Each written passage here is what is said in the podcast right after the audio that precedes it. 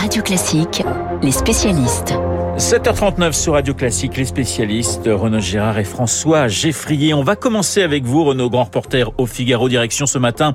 Le Chili ont voté dimanche hein, pour l'élection présidentielle et les résultats du premier tour ont montré une extrême polarisation. Est-ce que vous êtes étonné par le résultat? Oui, parce qu'on se retrouve dans ce pays de 20 millions d'habitants avec un deuxième tour qui va opposer un candidat d'ultra-gauche, qui s'appelle Gabriel Boric, allié du Parti communiste, un candidat d'ultra-droite, José Antonio Cast, partisan déclaré de Bolsonaro et de Trump. C'est ce José Antonio Cast, 55 ans, fils d'un officier de la Wehrmacht, avocat, père de neuf enfants, qui est arrivé en tête avec 28% des voix, devançant de plus de deux points son rival de gauche, qui lui est un ancien leader étudiant et un simple député de 35 ans. Alors Cast a dit, nous allons retrouver la paix, l'ordre, le progrès, la liberté. Il a dit ça devant ses militants de son parti, qui s'appelle le Parti républicain, et c'est un admirateur décomplexé de la dictature militaire d'Augusto Pinochet. Pinochet, le général qui avait renversé par un putsch hein, le gouvernement socialiste de Salvador Allende en 1973. Est-il encore une, référence au Chili, Eh bien oui, visiblement, il jouit encore d'une bonne popularité dans certains milieux de la bourgeoisie. Du temps d'Allende, le socialiste, donc avant le putsch de 73, le pays était paralysé par des grèves. Après son coup d'État, Pinochet a rétabli l'ordre à travers une très féroce répression contre tous les militants de gauche, à coups de torture, d'internement arbitraire, d'exécution sommaire. Mais ensuite, le général s'était lancé dans une politique économique ultra-libérale, inspirée par Milton Friedman. Et, il faut le dire, cette politique avait très bien réussi. Sous Pinochet, le pays est devenu le pays le plus riche par tête d'habitants d'Amérique du Sud.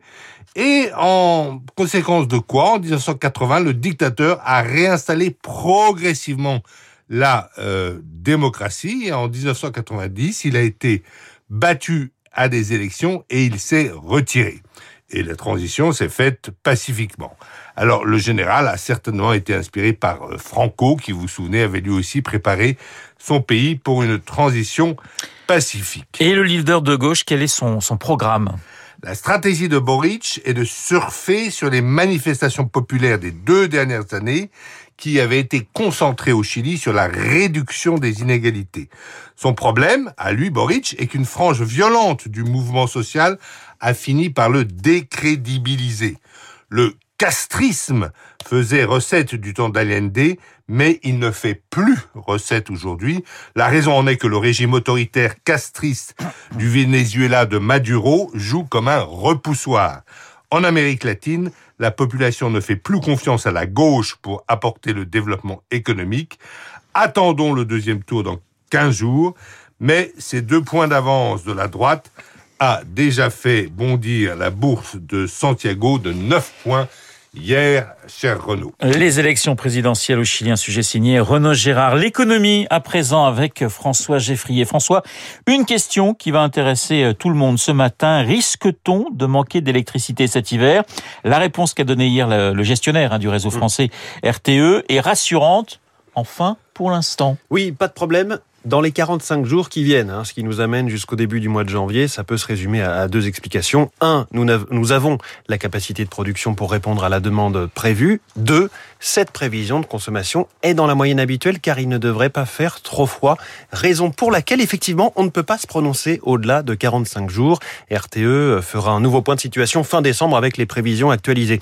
Ça se joue à assez peu de choses, en fait. Un peu comme euh, quand on parle du réchauffement climatique, vous savez, des effets dévastateurs d'un ou deux degrés de plus sur Terre, et eh bien là, à la modeste échelle de nos prises de courant euh, françaises, il suffirait d'une vague de froid de 4 à 6 degrés en dessous de la normale pour que le système soit en risque. Ce risque, c'est le fameux blackout, vous savez, puisqu'on ne sait pas stocker l'électricité à grande échelle. Alors, en cas de pic de consommation qui dépasserait euh, ce que l'on peut produire ou transporter, eh bien là, comme votre disjoncteur à la maison, clac, on éteint la lumière. Alors, avant d'en arriver là, nous aurions eu des alertes et des recommandations, euh, par exemple pour recharger nos appareils et lancer nos lessives plutôt au milieu de la nuit et surtout pas à 18 heures. Au-delà de, de l'aléa météo, François, pourquoi cette question et cette inquiétude reviennent finalement chaque année? Je reviens au premier critère, en fait, celui de la capacité de production. Cette année, beaucoup de réacteurs nucléaires sont en maintenance. Entre 5 et 15 ne produiront pas cet hiver sur 56 réacteurs au total en France. Ça fait quand même potentiellement plus d'un réacteur sur 4 éteint et en train de refroidir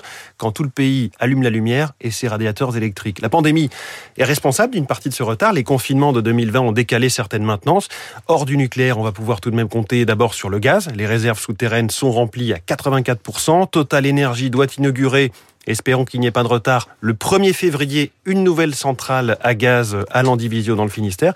Et puis, on va pouvoir compter sur le renouvelable. On a chaque année un peu plus d'éoliennes et de centrales photovoltaïques euh, en circulation, en usage. On sera content de les trouver au cœur de l'hiver.